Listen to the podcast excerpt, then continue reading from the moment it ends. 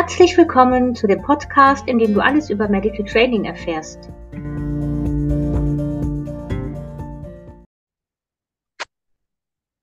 Guten Morgen, liebe Nicole. Hallo Anja, guten Morgen. Nicole, wie geht's dir? Gut, dir auch? Ja, mir geht's gut und genau, ich erzähle es auch nochmal, ich habe es dir gerade schon mal erzählt, also mir geht's gut, aber mein kleiner Hund wurde heute Morgen von einer Wespe oder von einer Biene gestochen. Und ähm, dann habe ich ihn ganz weit nach Hause zurücktragen müssen, aber er hat keinen keinen Schock oder wie nennt man das, keine allergische Reaktion gezeigt, Ja, ja. glücklicherweise. Genau, also, deshalb geht es mir aber trotzdem gut, weil dann habe ich heute Morgen schon Frühsport betrieben. Der ist nämlich richtig schwer geworden. Ich glaube, der wiegt mittlerweile neun Kilo oder so. Okay, okay. Okay, mm, wir haben heute so ein mega spannendes Thema, auf das freue ich mich schon sehr. Und zwar wollen wir über Kleinschrittigkeit sprechen. Mhm. Ähm, ich war mal auf einem Seminar und da hatte jemand tatsächlich, ähm, glaube ich, ein T-Shirt an mit Kleinschrittigkeit. Das fand ich sehr schön. Weil Kleinschrittigkeit macht ja tatsächlich, ähm, ich sag mal, nicht nur Medical Training, sondern Hundetraining oder Training im Allgemeinen einfach aus. Ne? Und ähm, soll ich einmal die Definition, die ich gefunden habe von Kleinschrittigkeit vorlesen? Ja, mach mal. Genau. Okay, ich muss mal so Ein kurz hier schöner so rüber Einstieg. Genau, ich muss mal kurz hier so rüber gucken. Ähm, und zwar habe ich, das ist die Quelle von, äh, Quelle Didaktik der Mathematik von Professor Weigand, Weigang von der Uni Würzburg. Und äh, der schreibt, Kleinschrittigkeit ist der Prozess der Entstehung, nicht das Erlernen eines fertigen Produktu- Produktes. Und dann habe ich da eben noch dahinter meinen Gedanken geschrieben, in, de, äh, in unserem Fall wäre das fertige Produkt eben ein Verhalten, was wir als Endziel haben. Also ich sage nochmal, Kleinschrittigkeit ist der Prozess der Entstehung, nicht das Erlernen eines fertigen Produktes. Und das finde ich, dieser Satz, der sagt irgendwie alles und wir füllen den jetzt nochmal mit, mit Infos, oder? Mhm, genau. Okay. Ja. Ja, im Endeffekt sagt er ja, ähm, es ähm, Mittel zum Zweck, könnte man sagen.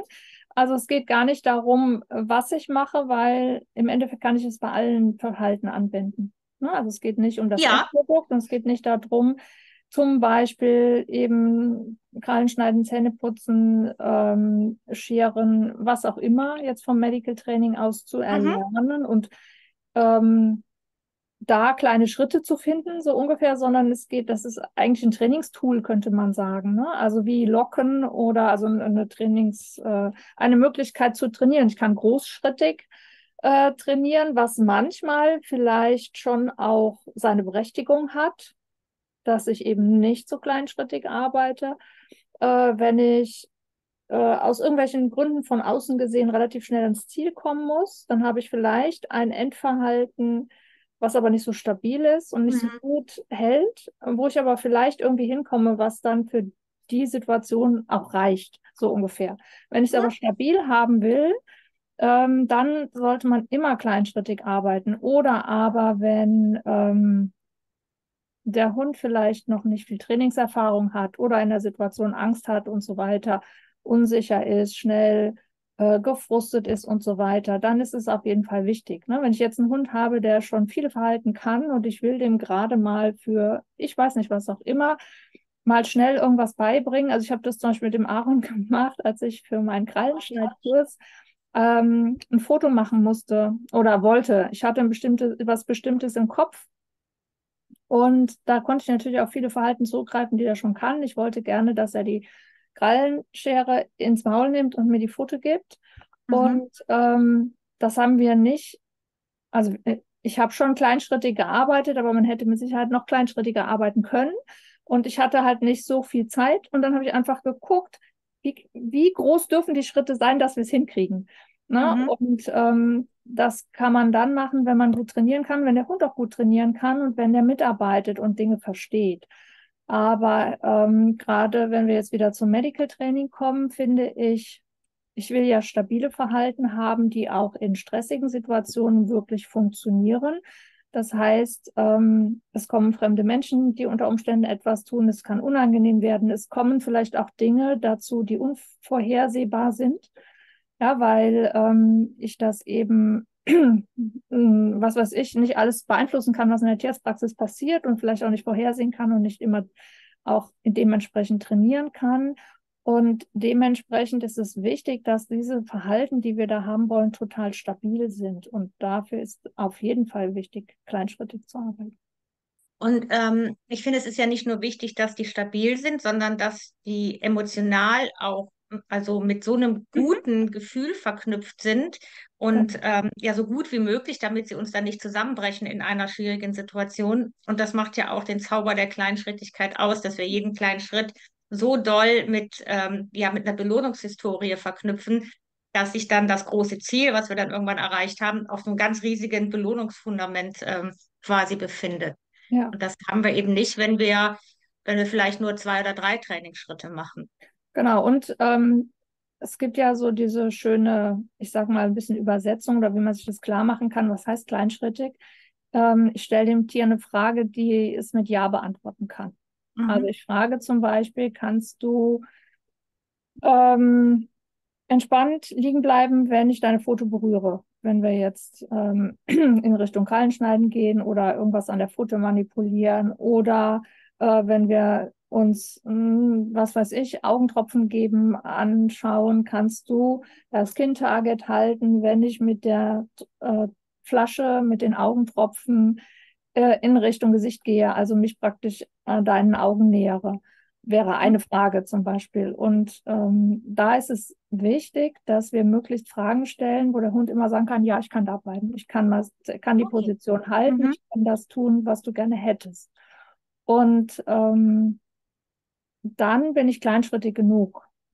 Also von daher würde ich sagen, was am aller, allerwichtigsten ist, weil ähm, immer wieder so diese Überlegung kommt, bin ich kleinschrittig genug oder bin ich nicht kleinschrittig genug? Ähm, das entscheide nicht ich, das entscheidet mein Gegenüber, ob, ob ich kleinschrittig genug bin.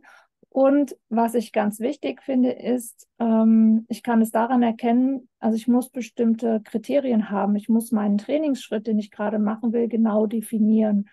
Und ähm, das fällt manchmal schwer. Also wirklich genau zu sagen, was will ich jetzt tun, was soll das Tier tun.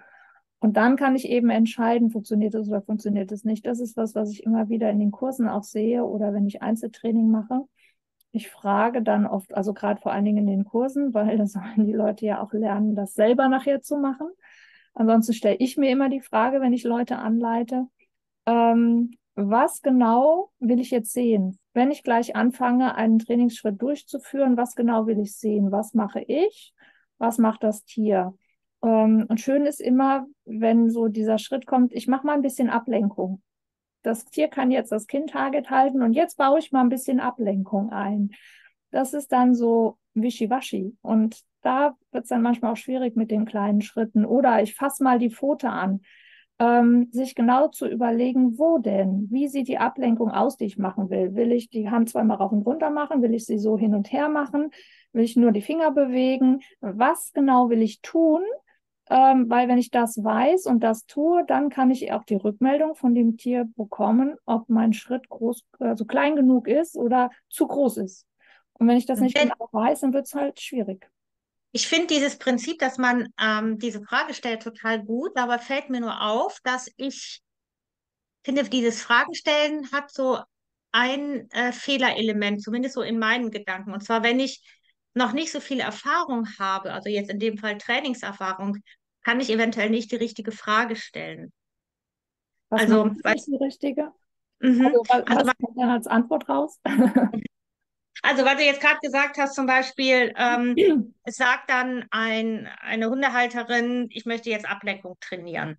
Und dann würdest du die Frage, würdest du dir oder der der Hundehalterin die Frage stellen, wie soll die Ablenkung aussehen? Und wenn ich aber noch gar nicht weiß, ja, also jetzt hat die Nicole gesagt, das muss man unter Ablenkung machen, aber was ist denn überhaupt Ablenkung? Dann kann ich diese Frage nicht anders stellen, außer sagen, ja, kann mein Hund das unter Ablenkung? Und, und dann, ich weiß aber gar nicht, welche Ablenkung es gibt. Na, also ich finde immer, um Fragen zu stellen, die einen weiterbringen, muss man schon relativ tief in der Materie drin sein, sonst stellt man eventuell nicht die richtigen Fragen. Äh, jein, nee, okay. äh, ich glaube, wir haben aneinander vorbeigesprochen. Ah. Also die Frage ist im Endeffekt die Formulierung des Trainingsschrittes. Also wenn ich jetzt frage, was willst du als Ablenkung machen, dann ist das nicht ja die Frage, die ich an das Tier stelle. Ich frage ja nicht das Tier, welche Ablenkung kannst du aushalten, sondern im Endeffekt überlege ich, mir geht es bei dieser Frage, die ich jetzt gemeint habe, dass ich die Menschen frage, was willst du tun, wie genau soll die Ablenkung aussehen, dass die sich nämlich genau überlegen, wie sieht mein Trainingsschritt aus, wie definiere ich den. Und ähm, das könnte zum Beispiel sein, äh, der Trainingsschritt könnte lauten, gehen wir jetzt mal wieder von Augentropfen geben aus, mein Tier, der Hund legt sein Kinn auf den Waschlappen und ich ähm, bewege meine Hand 10 Zentimeter nach oben. Ich könnte auch sagen 10 Zentimeter nach oben und wieder nach unten. Ich könnte auch sagen, ich habe ein Stückchen Futter da drauf. Oder ich könnte sagen, ich nehme ein Stückchen Futter aus der Futterschüssel, halte das 10 Zentimeter, also über die Schüssel drüber, hebe das 10 mhm. Zentimeter hoch und lasse es wieder fallen. Das ist genau die Beschreibung, die ich dann tue. Also wie bei so einem Rezept, wenn man äh, sagt, äh, keine Ahnung, schlag ein Ei auf und tu es in die Schüssel oder sowas. Also so eine Vorgangsbeschreibung. Meine Kinder mussten es in der Grundschule immer machen, ein Rezept schreiben. Und da gibt es auch diese schönen Videos, zum Beispiel, wo der Vater mit dem Sohn so ein ähm, Erdnussbutterbrot beschmiert und so weiter. Das ja. sind genau diese Beschreibungen. Darum geht es, dass ich mir genau den Schritt bewusst mache. Und das kann ich im Endeffekt als Frage an das Tier stellen. Kannst du das? Und das Tier sagt mir ja oder nein. Also zum Beispiel kannst du mit dem Kinn aufliegen, während ich ein Stückchen Futter aus der Futterschüssel nehme, 10 Zentimeter hochhalte und wieder fallen lasse. So definiere ich für mich den Trainingsschritt, den will ich gerne sehen.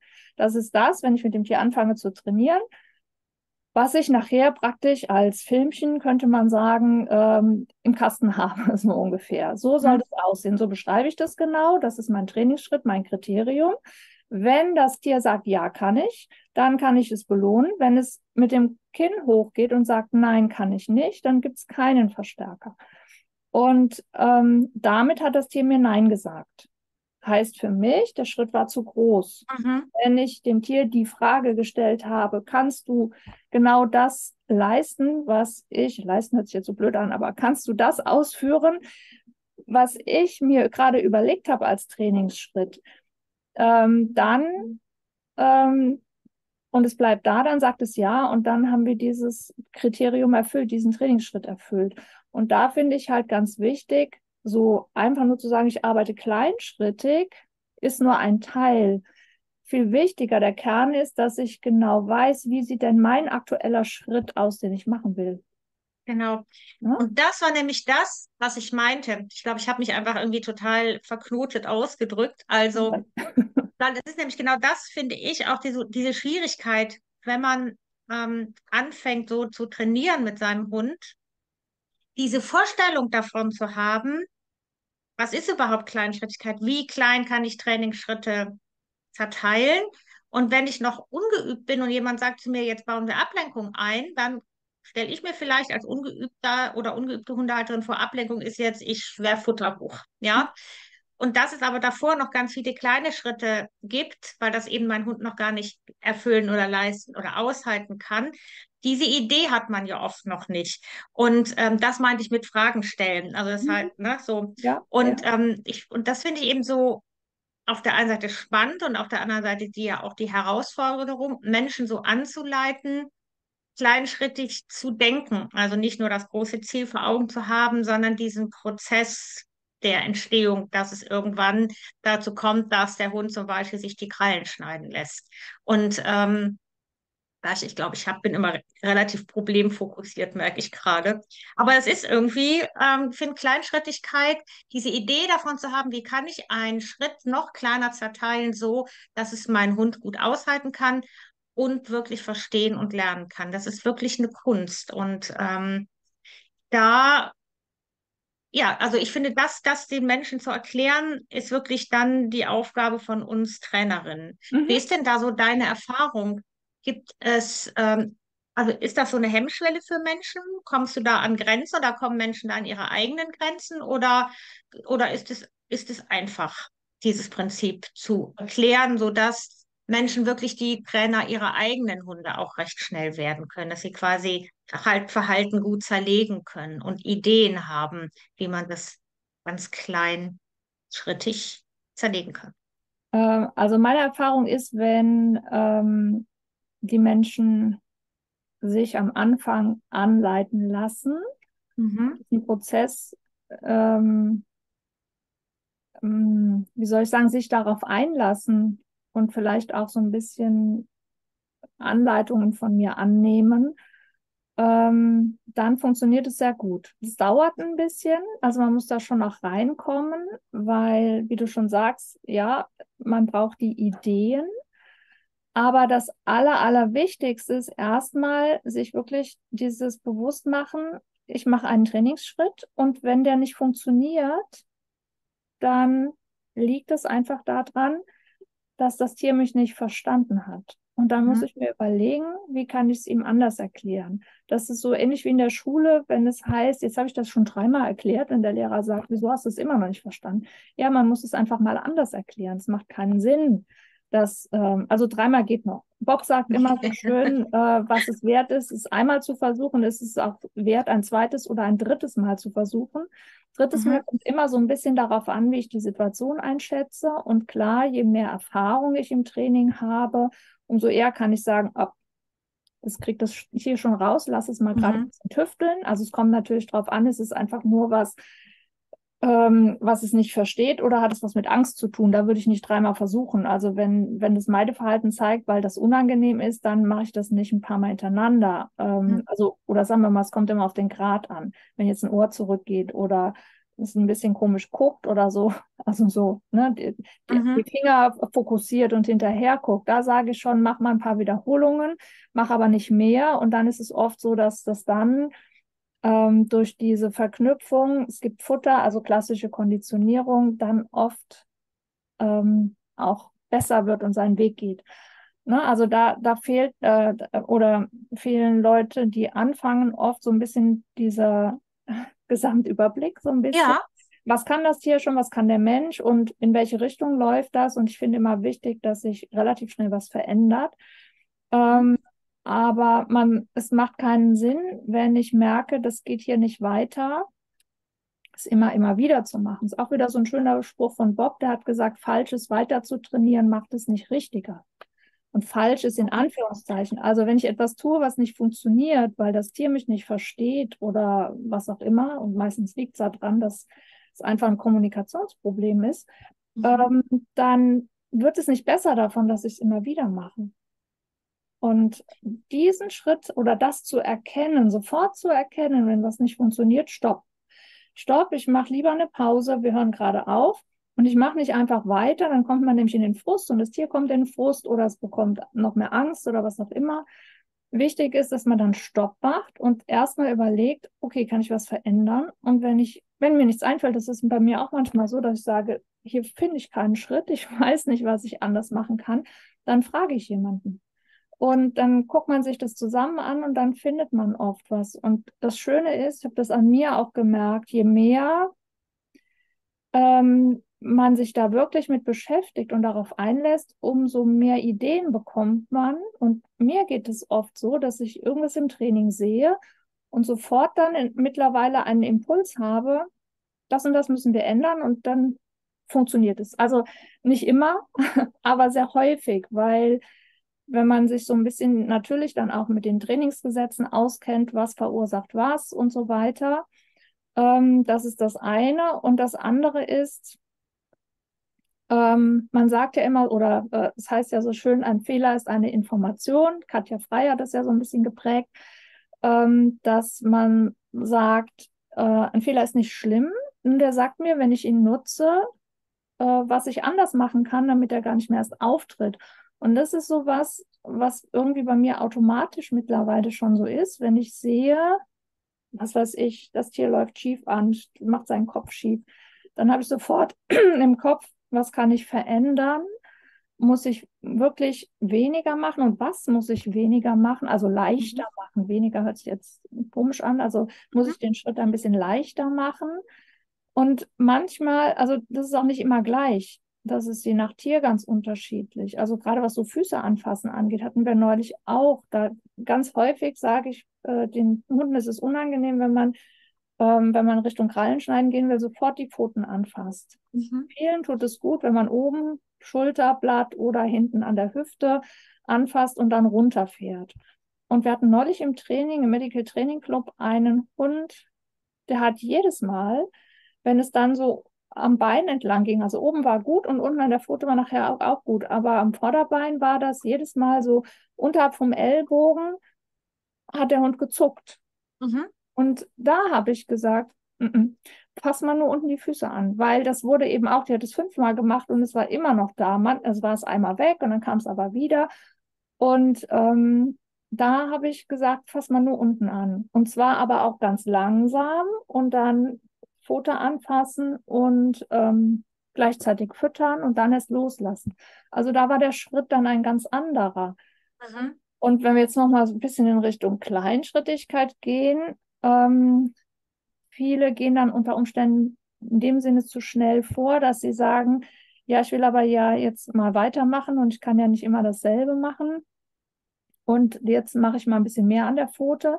Wenn ich aber bei dem äh, Schritt, den ich vorher hatte, also Pfote anfassen, immer noch ein Zucken irgendwie habe, macht es keinen Sinn, schon noch ein bisschen mehr zu machen, weil man denkt, ja, das habe ich ja jetzt oft genug gemacht und ich will ja die Krallen schneiden ähm, und gehe schon mal weiter. Und das ist das, was ich eben wieder mit dem Kriterium sagte. Ich habe für diesen Trainingsschritt ein bestimmtes Kriterium und das steht, also im Medical Training steht immer ganz oben drüber, ich brauche ein entspanntes Tier. Und das brauche ich bei jedem Schritt. Und wenn ich in irgendeinem Trainingsschritt keine richtige Entspannung habe, macht es in der Regel keinen Sinn, zum nächsten Schritt überzugehen, weil diese Anspannung, die ich da noch habe, der nächste Schritt wird ja in der Regel etwas schwerer. Also wenn ich weitergehe im Plan Richtung Ziel, ähm, nehme ich mir die Anspannung mit. Mhm.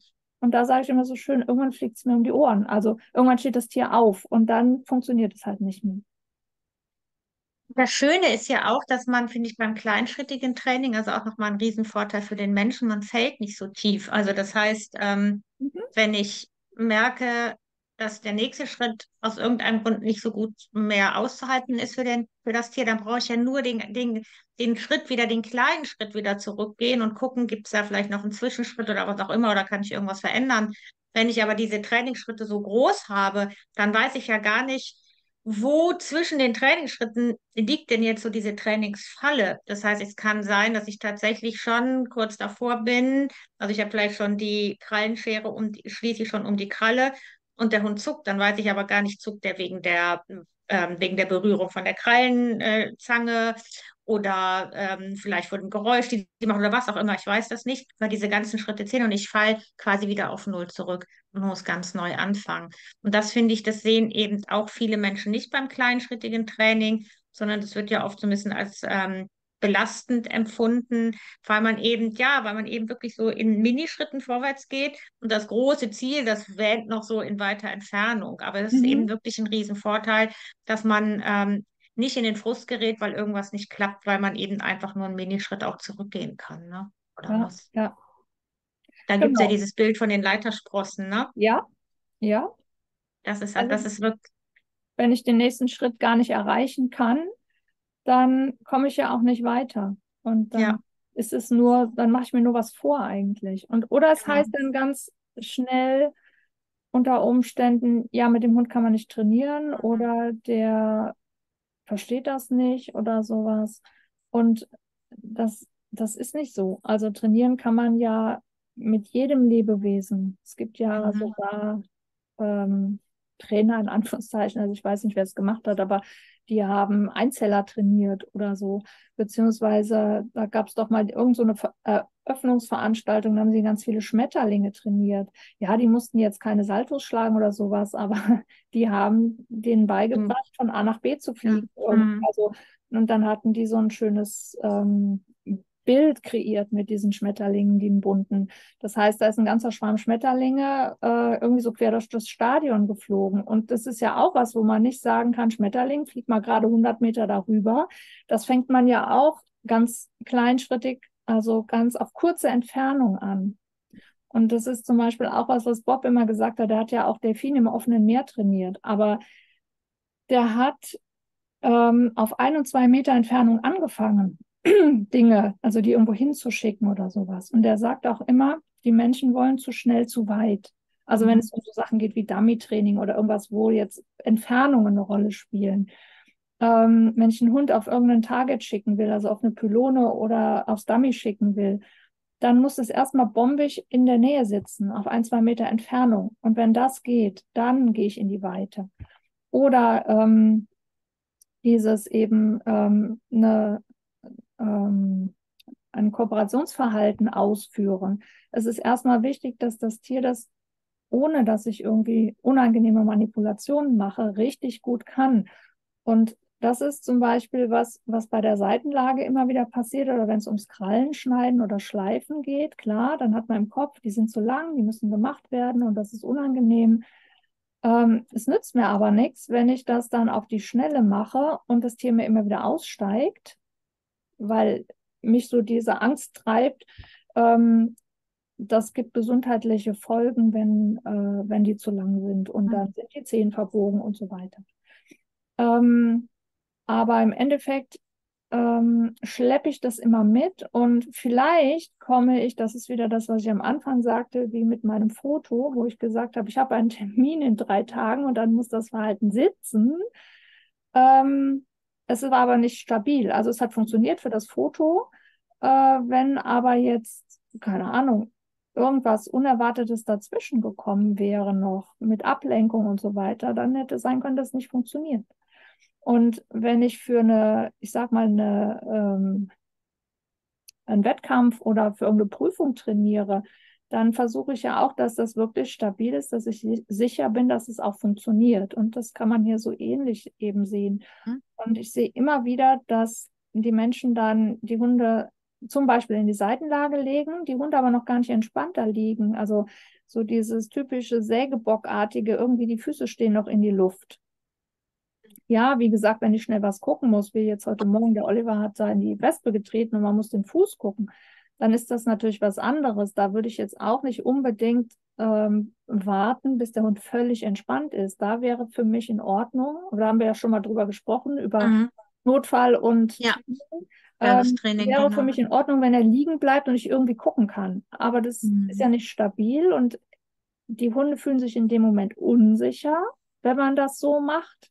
Ja, wenn ich jetzt sage, ich muss da irgendwie eine Kralle schneiden, weil die ist zu lang oder die ist gesplittert oder sonst irgendwas, kann sein, dass ich das irgendwie hinkriege.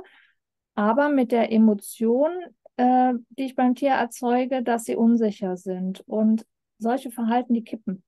Und wenn ich das so kleinschrittig mache, also so wirklich nur so viel erwarte, ähm, dass das Tier sagen kann, völlig easy, entspannt, ich kann mich hier hinlegen dann ist es stabil. Und kleinschrittig den nächsten Schritt heißt, dem soll gar nicht auffallen, dass ich ein bisschen mehr mache. Also zum Beispiel, ähm, was wir eben hatten mit Hand rauf und runter. Ja, ein bisschen Ablenkung kann ja sein. Kindhage, der Hund legt das Kinn ab und ich mache, wedel mal kräftig mit den, mit den Händen und das funktioniert nicht. Dann kann ich sagen, okay, was kann ich mit den Händen machen, wo du liegen bleiben kannst. Und das könnte zum Beispiel nur sein, ich gehe mit, den, mit der Handfläche nach oben, 10 Zentimeter, und dann bleibt er liegen. Wenn ich hoch und runter gehe, geht schon wieder nicht. So, und wenn ich dann aber, was weiß ich, fünf oder zehnmal nur hochgegangen bin und habe den Hund dafür belohnt, dann hat er sich an diese Ablenkung gewöhnt. Mhm. Und wenn ich dann hoch und runter mache und das geht nicht, könnte ich ja sagen, ich mache hoch und gehe nur zwei Zentimeter runter. Also ich muss praktisch das finden, wo dem Hund gar nicht auffällt, dass es ein bisschen mehr ist. Und je okay. stabiler das funktioniert, weil ähm, im Endeffekt muss man ja sagen, das ist ja wieder dieses Spiel wie mit dem Topfschlagen. Stellt euch vor, ihr habt die Augen verbunden und jemand leitet euch irgendwo hin. Und dann ist man beim ersten Mal geht man, was weiß ich, auf 12 Uhr und da kriegt man gesagt, yes, richtig. Und dann probiert man nochmal und dann geht man auf 1 Uhr und derjenige sagt, yes, richtig. Und dann geht man auf 11 Uhr und derjenige sagt auch, yes, richtig. dann sag mal, okay, hier irgendwo in dem Bereich, aber je weiter ich auseinandergehe, umso größer ist die Fehlerquelle. Und wenn ich aber immer nur bei 12 Uhr gesagt bekomme, ist es richtig, bin ich ja im Endeffekt, auch wenn ich da sage, das ist ja nur ein ganz kleiner Bereich, bin ich aber im Endeffekt nachher ja viel gerade auf meinem Weg zum Ziel, als wenn ich sage, ah ja, ist egal. Und beim Hund ist es halt dann auch dieses, er ist ein bisschen angespannt oder eben äh, dreht den Kopf ein bisschen oder was weiß ich, trippelt auf dem Boden Target und wenn ich das nachher aber gar nicht haben will, dann ähm, ja, also dann nehme ich mir das einfach mit. Das hat auch ein bisschen vielleicht damit zu tun, man muss wirklich ein Auge dafür haben, in welche Richtung entwickelt sich das. Und da kommen wir wieder zu dem Kriterium, was will ich genau haben? Ich möchte einen im Medical Training einen ruhigen und entspannten Hund in seinem Kooperationsverhalten. Und da ist die Frage, ist ein bisschen Trippeln, ein bisschen Anspannung noch okay oder nicht okay? Und das nehme ich mir nachher so mit, dass es immer ein bisschen mehr wird und immer ein bisschen variabler wird. Es ist okay, wenn er ähm, den Kopf ein bisschen hebt oder also ab wann ist es nicht mehr okay. Und ähm, das hat auch so ein bisschen was damit zu tun. Also es geht nicht nur um diese Geschichte, kleine Schritte zu machen, sondern ganz klar ein Kriterium zu haben. Damit komme ich dann auch nachher schneller voran, weil es für das Tier klarer wird. Okay, das heißt, hm, ich überlege gerade, welche Voraussetzungen ich als Mensch brauche, um kleinschrittig trainieren zu können. Das heißt, ein Kriterium ist, dass ich das Endziel, hört sich so komisch an, das Ziel, was ich erreichen möchte, dass ich das so genau wie möglich mir einfach mal aufschreibe. Also sprich, wo soll der Hund sein? Wie sieht die Manipulation aus? Was brauche ich dafür an Instrumenten? Wo, wo ist der Hund dann? In welcher Umgebung? Also, dass ich diese ganzen Elemente mir aufschreibe und dann schaue, in welche kleinen Trainingsschritte kann ich all diese Aspekte unterteilen. Und dann kann ich quasi anfangen, auch so ein bisschen zu evaluieren, was kann der Hund schon oder wo, wo zuckt er? Und dann sage ich, okay, dann gehe ich da wieder einen kleinen Trainingsschritt zurück und arbeite daran, dass er diese Manipulation zum Beispiel, Pfote in die Hand nehmen, entspannt aushalten kann. Mhm. Okay, aber diese Fähigkeit muss man schon lernen, oder? Kennst du Menschen? Also ich, mir ist die nicht so gegeben, also ich musste das wirklich, wirklich mir erarbeiten. Ja, es ist ja im Endeffekt, ähm, also die einen können schneller, die anderen weniger. Klar, es hat auch ein mhm. bisschen was mit Formulieren und so weiter zu tun und sich bewusst zu machen, was ähm, was will ich überhaupt? Weil oft ist es so, man hat das so ungefähr im Kopf. Und ähm, das hat was mit, ähm, ich sag mal, Wiederholungen zu tun. Also man muss mhm. es oft genug tun, dann wird man da drin sicherer. Vielleicht wie beim Autofahren auch. Ne? Mhm. Im Endeffekt ja. sind es ja auch ganz viele Dinge, die man tun muss. Und am Anfang ist man einfach unsicher, weil es neu ist. Und ähm, wenn man sich diese Sachen wirklich mal bewusst macht, es geht einfach darum, man wird ähm, viel sicherer auch in der Kommunikation, weil wenn ich mir selber bewusst bin äh, oder mir bewusst ist, was ich haben möchte, dann kann ich das auch besser rüberbringen. Ich hatte jetzt neulich mhm. ein, ähm, mit einem IT-Menschen hatte ich ein Gespräch und ähm, da ging es auch darum, wie kann man bestimmte Sachen vereinfachen. Auch hier so äh, mit meinen Kursen irgendwie Termine oder mit der Hundeschule und so weiter. Und dann hat er zu mir gesagt, dann sagst du mir mal, was du gerne haben möchtest. Da habe ich gesagt, hm. Genau. ich weiß genau. gar nicht so genau. Also ich denke, das geht uns in vielen Sachen so. Was mhm. will ich denn jetzt wirklich genau haben? Man hat so eine Idee im Bauch, vielleicht gar nicht so im Kopf, sondern im Bauch, wie man sich das so vorstellt. Und ähm, je klarer man sich damit mal beschäftigt und das eben so wirklich formuliert, hat man ja mit vielen Sachen so, ja. umso klarer wird dieses Bild. Am Anfang ist das so ein bisschen nebelig. Ich will, dass mein Hund, ähm, was weiß ich, entspannt in die Tierarztpraxis geht. Mhm. Ja, das ist aber nicht klar definiert. Ja. Und das kann ich auch nicht trainieren. Wie will ich, also, ne, ich muss ja bestimmte Kriterien haben, ähm, wo ich sage, ja, funktioniert. Ich will mit dem Auto von A nach B fahren. Das funktioniert so auch nicht. Ich muss erst mal wissen, muss ich vorne rechts oder links abbiegen und so weiter. Mhm. Ja, wenn ich jetzt einfach nur sage, ich will, oder was weiß ich, äh, ich möchte in Urlaub fahren. Ja, äh, ja, ich will in den Urlaub fahren, ich will mich entspannen. Wohin? Mit Der wem? eine findet das in Ja. den Bergen toll, der andere an der See, Ja. der andere, einer will in den Skiurlaub, der andere, also man muss es ja mal genau definieren. Hm. Ähm, und so ist das hier eben auch. Und dann ist es aber so, dass man, also mal angenommen, wir haben jetzt festgelegt, wo ist das Ziel, wo wir in Urlaub hinfahren wollen. Dann muss ich aber das Ziel erstmal, ich muss das im Auge behalten, aber ich muss es erstmal wieder vergessen, weil ähm, ich muss ja hier zu Hause losfahren und muss dann an der nächsten Kreuzung links oder rechts. Und wenn ich aber das große Ziel schon im Kopf habe, mir passiert es manchmal, wenn ich Strecken fahre, die ich schon ganz oft gefahren bin, und ich bin in Gedanken irgendwo und vielleicht eben bei diesem großen Ziel, dann fahre ich falsch. Und dann denke ich, nee, da wollte ich doch gar nicht hin. Wo bin ich denn jetzt hier gelandet? Weil ich nicht Mhm. hier und jetzt bin. Und wenn ich mich da verfahre, komme ich auch nicht bei meinem großen Ziel an. Irgendwie so kann man es vielleicht auch so ein bisschen sich vorstellen. Es ist so spannend, was du sagst. Und vor allen Dingen, du hast ja gerade gesagt, wenn ich nicht im Hier und Jetzt bin. Und ähm, mich hat das gerade deine Ausführung, die ich ja voll unterschreiben kann. Also ich gebe dir da absolut natürlich recht. Habe mich sehr an so Aspekte aus der Persönlichkeitsentwicklung ähm, Mhm. erinnert, natürlich, ne? An den Aspekt der Achtsamkeit, dass ich wirklich gucke, was mache ich da? Und, und dass ich eben im Hier und Jetzt bin und nicht schon, nicht schon daran denke, wie sehen die, die nächsten drei Ziele aus. Ne? Und dann ist eben auch so ein Tool, ich habe nämlich gerade überlegt, was könnten wir unseren Zuhörerinnen so mit an die Hand geben, um, ja, um das vielleicht auch zu erlernen oder um, um sich klarzumachen, was, ja, um das zu erlernen, letztendlich kleinschrittig vorzugehen. Was könnten wir, was könnten wir da so raushauen? Also dieses, diese Achtsamkeit, das finde ich schon mal sehr schön, dass man sich wirklich auf das konzentriert, was man jetzt gerade machen möchte.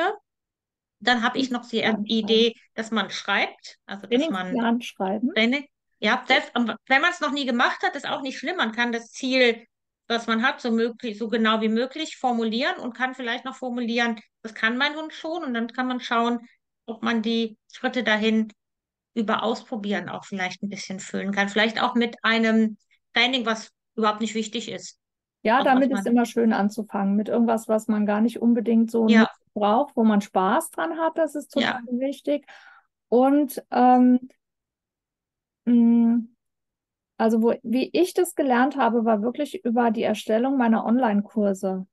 Mhm. Also vielleicht ist der Schlüssel, um sich da mal reinzuarbeiten, dass man das gar nicht für einen selber macht. Also, dass man nicht sagt, ich möchte jetzt gern mit meinem Hund das und das trainieren, weil dann hat man wieder dieses Ziel im Kopf, Mhm. sondern vielleicht eine Anleitung für jemand anderen schreiben oder auch umsetzen. Also, wie bin ich da hingekommen? Wie, also wirklich, dass ich es auch ähm, vom Bauch her verstanden habe oder nicht nur einfach, ja, äh, man sagt ja auch, Training lernt man durchs Tun und nicht durch Bücher lesen oder hier Mhm. Podcasts hören oder sowas. Man kriegt Mhm. Ideen, aber ähm, man wird nur dadurch besser im Training oder lernt es, dass man es wirklich umsetzt. Und mir haben diese, also zum einen natürlich äh, die Erstellung der Online-Kurse habe ich gemacht, damit andere Menschen ähm, eben in diese Richtung auch für sich verbessern können oder ihrem Hund was Gutes tun können, selber nicht so einen Stress haben.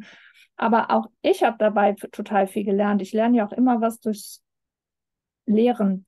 Und was ich gelernt habe, war, oder sagen wir mal so, ich habe dann zum Beispiel, keine Ahnung, nehmen wir mal ähm, Fiebermessen oder irgend sowas. Ja, ähm, dass ich, ich habe einen Trainingsplan erstellt für den Online-Kurs, wie Menschen mit ihrem Hund Fiebermessen üben können. Und dann hatte ich die Idee, auch durch äh, Simon Prinz inspiriert, der hat es nämlich auch gemacht, ähm, diesen Trainingsplan zu verfilmen, weil es ist ja immer so eine Sache, wenn man was erklärt, ob mein Gegenüber auch das versteht, was ich da eigentlich niedergeschrieben habe oder Mhm. derjenige was ganz anderes darunter versteht.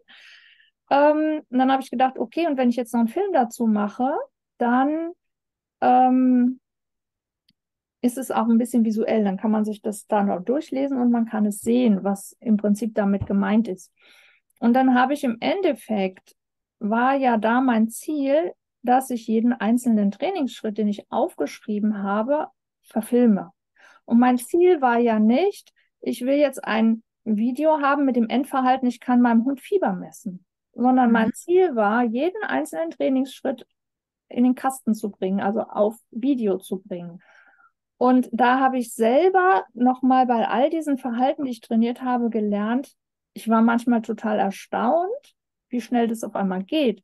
Weil als ich diesen Plan geschrieben habe, das war ja auch alles Verhalten oder viele Verhalten, sagen wir mal so, die ich noch nie mit meinen Tieren trainiert hatte. Und dann stand ich vor der Herausforderung, mit meinem Tier jetzt diesen Trainingsplan zu verfilmen. Und ja, ich habe auch immer mal irgendwelche Zwischenschritte einbauen müssen, aber eigentlich waren die schon recht gut kleinschrittig geschrieben. Und ich war dann während des Trainings wirklich manchmal erstaunt, boah, das geht ja. Und jetzt sind wir am Ende angekommen, spannend. Und ich habe gar nicht, manchmal gar nicht gemerkt, dass ich am Ende angekommen bin und wie einfach das auf einmal ging. Einfach aus dem Grund, weil ich wirklich bei diesem Trainingsschritt war. Und das ist immer das, was ich den Leuten auch mitgebe. Ihr braucht ein Ziel, wo ihr hin wollt. Und dann vergesst es erstmal wieder. Oder mhm. ähm, habt das nicht dauernd im Fokus. Natürlich muss man da bleiben und muss überlegen, wenn es nicht funktioniert, wenn ich jetzt einen Umweg fahre und einen anderen Trainingsschritt einbaue, komme ich trotzdem noch bei meinem Ziel an. Also das Ziel nicht wirklich wegzulegen und komplett zu vergessen, aber nicht ständig so präsent zu haben, sondern wenn ich mit meinem Tier trainiere, dann nehme ich mir diesen einen Schritt vor, den ich gerade habe und gucke, dass der funktioniert. Und wenn ich den habe, dann mache ich den nächsten. Und dieses im Hier und Jetzt bleiben und wirklich nur diesen Trainingsschritt umzusetzen, das fällt vielen sehr schwer. Das sehe ich in den Kursen auch immer wieder, dass die sagen, äh, Trainingspläne schreiben ist das eine, aber sich daran zu halten, also wirklich auch nur mhm. das zu tun, was man da im Kopf hat und nicht dann einfach schon mal was Neues zu trainieren. Also schon mal weiterzugehen, weil man denkt, ach, klappt ja. Und dann ist es oft so, dass man dann eben nicht kleinschrittig genug ist, weil man sich nicht an seinen eigenen Plan hält. Und damit ja. denke ich, kann man dieses kleinschrittige üben, wenn man halt dass so diesen Trick nutzt, wie ich das auch gemacht habe, dass man jetzt nicht sagt, ich will meinem Hund was beibringen, weil ich das dann toll finde oder irgendwo vorführen will, sondern vielleicht so diesen Gedanken, jemand anders fragt mich, kannst du mir sagen, wie ich das trainiere? Und mhm. denjenigen eine Anleitung verfilmen. Also es geht darum, dass der andere dann das nachvollziehen kann. Mhm. Damit holt man sich so ein bisschen von diesem Ziel weg, um da schnell hinzukommen, weil es geht ja darum, dass der andere die Schritte nachvollziehen kann. Ja, das finde ich eine super, super Idee. Da fällt mir natürlich wieder dieses Video von Vater und Sohn und dem Erdnussbutter-Sandwich ja. ein. Ich gucke mal, ob ich das finde, dann verlinke ich das. Und dann ist mir eingefallen, sowas könnte man natürlich auch machen, wenn man erstmal das Tier da rauslassen möchte, dass man zum Beispiel eine Anleitung schreibt für Schnürsenkelbinden oder so. Mhm. Also irgendwas, was, wo keiner Schaden nimmt, wenn es falsch läuft. Genau. Und, also das äh, ist ne? der erste Schritt, dass ich mir diese Schritte aufschreibe. Mhm. Aber der zweite Schritt, und da finde ich, der ist noch viel schwerer, das auch wirklich umzusetzen. Also ja. wirklich das zu tun hier bei diesem Vater und mit dem Sohn, da geht es ja, weil ähm, der Sohn hat was aufgeschrieben und der Vater versucht es umzusetzen der weiß ja gar nicht so genau. Und da geht es auch gar nicht darum, dann nachher das Brot beschmiert zu haben, sondern der will auch nur diesen Trainingsschritt umsetzen. Mhm. Und das ist halt so ein bisschen das, die Stolperfalle, wenn ich mir selber einen Plan schreibe, ähm, dass ich dann eben trotzdem ja das große Ziel im Kopf habe und unter Umständen, ich habe das früher immer gemacht, ich habe mir Pläne geschrieben und spätestens beim dritten Trainingsschritt habe ich was ganz anderes gemacht, als was da stand. Ich habe okay. mich überhaupt nicht mehr an den Plan gehalten. Mhm. Und was für mich, also zum einen, wie gesagt, diese Videos erstellen, war für mich so ein bisschen, ich war gezwungen, mich an diesen Schritt zu halten, weil sonst hätte ich ja mhm. den Plan und das Video parallel nicht in den Kurs stellen können. Das hätte ja nicht. Ja, okay. Mhm. Und ähm, was mir auch die Augen geöffnet hat, was das angeht, war das ähm, Hühnermodul Nummer 5. Da geht es nämlich darum, dass man ähm, praktisch den Trainingsplan von seinem Trainingspartner ähm, umsetzt. Mhm. Ja, also ähm, wenn ich habe in diesem Modul zwei Hühner und habe einen Trainingspartner, der hat auch zwei Hühner und ich schreibe den Plan für meine Hühner. Die sollen am Ende von der Woche diese irgendwas können. Aber mein Trainingspartner muss das umsetzen und ich muss die Schritte so erklären, dass der das auch hinkriegt. Also im Endeffekt, wie man es in der Hundeschule dann eben hat, wenn man jemandem was erklärt und derjenige das umsetzt oder hier in den Kursen. Ähm, und was ich aber total spannend fand, war dieser Part, jemand sagt mir, was ich tun soll und ich tue das. Und wenn man normalerweise trainiert, sagt man sich das ja meistens selbst oder trainiert auch irgendwas selbst. Und ähm, hält sich nicht unbedingt an seine eigenen Anweisungen. Und hier war es aber ja so, das, was, ähm, auch wenn ich vielleicht gesagt habe, das verstehe ich jetzt nicht, das finde ich komisch, ich würde das anders machen, spielt keine Rolle, weil es ist nicht mein Huhn. Ich muss das tun, was derjenige mir sagt. Und da habe ich festgestellt, das ist total entspannend, dass ich das nicht bewerten muss oder mir Gedanken machen muss, ob das richtig oder falsch ist, ähm, weil das liegt ja nicht in, meinem, also in meiner Verantwortung. Mhm. Wenn das Huhn am Ende der Woche nichts kann, ist das nicht mein Problem. Ich habe ja nur das gemacht, was derjenige mir gesagt hat. Und so sollte man im Endeffekt auch trainieren. Natürlich nicht, äh, es ist egal, aber ich überlege mir einen Schritt, dann bin ich der Trainer und dann bin ich derjenige, der das umsetzt und gucke, ob es funktioniert. Also ich mache genau das, was ich mir überlegt habe und mache das dreimal, fünfmal, je nachdem, wie okay. oft ich es wiederholen will. Mhm. Und danach überlege ich mir, hat es jetzt funktioniert oder nicht? Und dann plane ich wieder aber nicht während ich trainiere schon wieder planen, weil ich denke, aber ja, ich will ja da und dahin und jetzt mache ich schon mal und dann fällt es meistens zusammen. Und ich glaube, das ist wirklich der mit einer der größten Fehler, weil man dann, weil man innerhalb einer einer Trainingseinheit, einer geplanten kurzen Trainingseinheit schon wieder Kriterien verändert oder sagt, auch dann probiere ich jetzt das nochmal und mache das nochmal und verliert mhm. dann wirklich den Überblick über den Plan. Das, was mir jetzt als Idee gekommen ist, eigentlich müssten wir mal so einen kleinen Online-Selbstlernkurs entwickeln für, also um Menschen an dieses kleinschrittige Training zu gewöhnen, irgendwie so Aufgaben zu stellen, ähm, wo es nicht so große Einstiegshürden gibt. Also vielleicht, wenn jemand auch nicht so gern filmt oder was weiß ich, ne, irgendwie, das müssten wir doch eigentlich mal machen, weil das ist ja die Basis für das Medical Training letztendlich, Kleinschrittigkeit ja. zu erlernen. Ne? Und wenn man das gut, wenn man das schon, wenn man da schon eine ganz gute Idee von hat und dann mit seinem Hund startet, hat man ja ganz viele, ganz viele Frustquellen schon mal ausgemerzt, die der Hund ja auch spürt, obwohl er alles richtig ja. macht das stimmt. Also Kleinschrittigkeit ist eigentlich immer im Training wichtig und sinnvoll. Ähm, nur beim Medical Training ähm, habe ich unter Umständen andere Auswirkungen. Also wenn ich jetzt zum Beispiel Tricktraining mache und der Hund den Trick nicht lernt, dann lernt er ihn halt nicht. Und ähm, im schlimmsten Fall ist der Hund gefrustet. Also weil er eben Stress bekommt, weil er sagt, ich verstehe das nicht und entweder gehen sie oder mhm. sie bieten alles Mögliche an. Ne? Ähm, also immer wenn die Hunde sich so leicht ablenken lassen und nicht beim Training bleiben, also das ist mit dem, die gehen, die dann ja. irgendwie, da riecht es spannend, oh, da war aber keine Ahnung. Ähm, oder was ich auch im Medical Training immer mal wieder habe, dass es dann, ja, manchmal ist es so mit den Fliegen, da ist eine Fliege im Raum oder so. Aber das hat manchmal auch damit zu tun, dass das Training zu großschrittig ist. Mhm. Also wenn die Fliege jetzt direkt sich auf den Hund setzt, ist was anderes oder um den Kopf surrt oder so. Aber mhm. wenn irgendwo im Raum eine Fliege ist, gehen wir mal jetzt nicht davon aus, der Hund hat irgendwelche Panik vor solchen Sachen, sondern einfach nur, oh spannend, was ist denn da? Dann ist mein Training nicht spannend genug. Ja? Also ähm, das spielt oft eine Rolle und das hast du halt im Tricktraining vielleicht auch, dass der Hund, neulich hat mir irgendwer gesagt, ich möchte gerne, dass mein Hund keine Schmetterlinge mehr sucht oder sich von Schmetterlingen ablenken lässt. Das ist dann meistens der Fall, dass einfach mein Training zu großschrittig ist und der Hund es nicht versteht. Ähm, ja, und wie gesagt, schlimmstenfalls lernt er diesen Trick dann halt nicht. Und die andere Sorte ist die, die mir alles Mögliche anbietet und anfängt zu bellen, zu fiepen, rumzuspringen und so weiter. Ähm, das ist dann die, die zweite Sorte Hund. Ähm, und das hat alles damit zu tun, dass der Hund nicht versteht, um was es geht.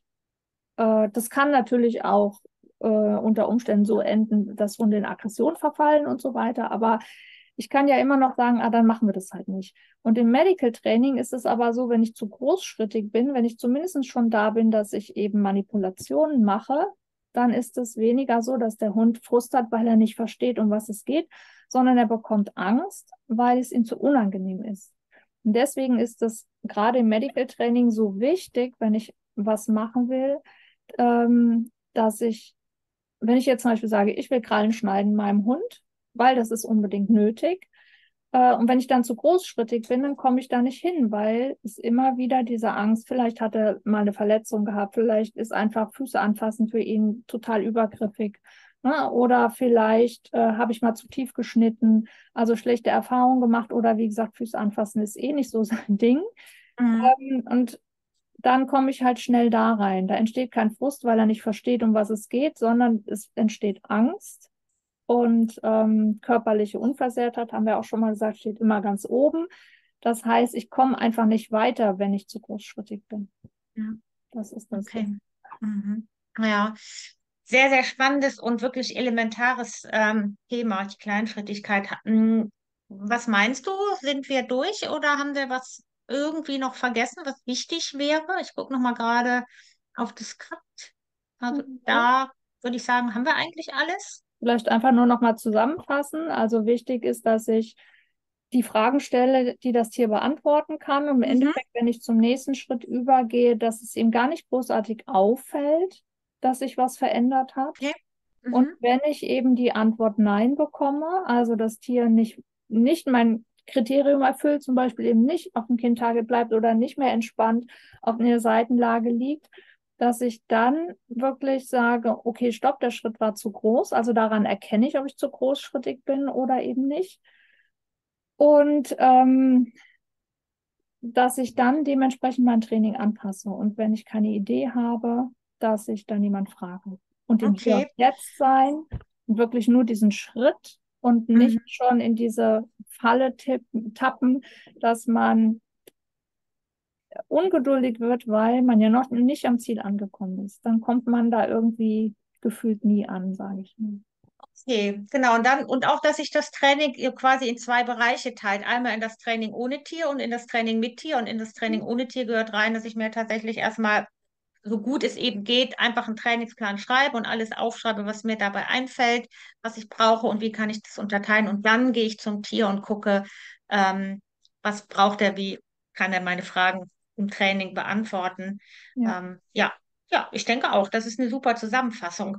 Und wir haben ja so oft Krallenschneiden erwähnt und genau das wird auch das Thema in unserem nächsten Podcast sein. Und vielleicht können wir da ja auch nochmal, also wenn wir darüber sprechen, du erklärst das ja immer so schön, auch so die möglichen Trainingsschritte, da kommen wir bestimmt nochmal auf die kleine Schrittigkeit zu sprechen. Mhm, bestimmt. Es Ne? wird, Ja. eigentlich zieht sich das immer durch. Genau.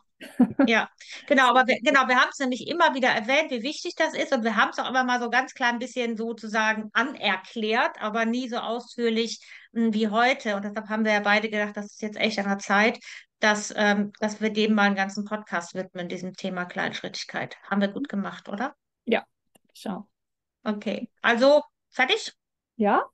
Und wenn es noch Fragen gibt dazu und wir doch Genau. nicht kleinschrittig genug erklärt haben, dann fragt uns Ja. Einfach. Wir geben euch dann nochmal gerne Auskunft. Auf jeden Fall. Also teilt unsere Folge, liked unsere Folge, kommentiert die Folge, alles, was euch einfällt. Wir freuen uns drauf. Ja. Dann macht's gut. Tschüss, Nicole. Tschüss, bis bald. Ciao, ciao. Ähm, Moment.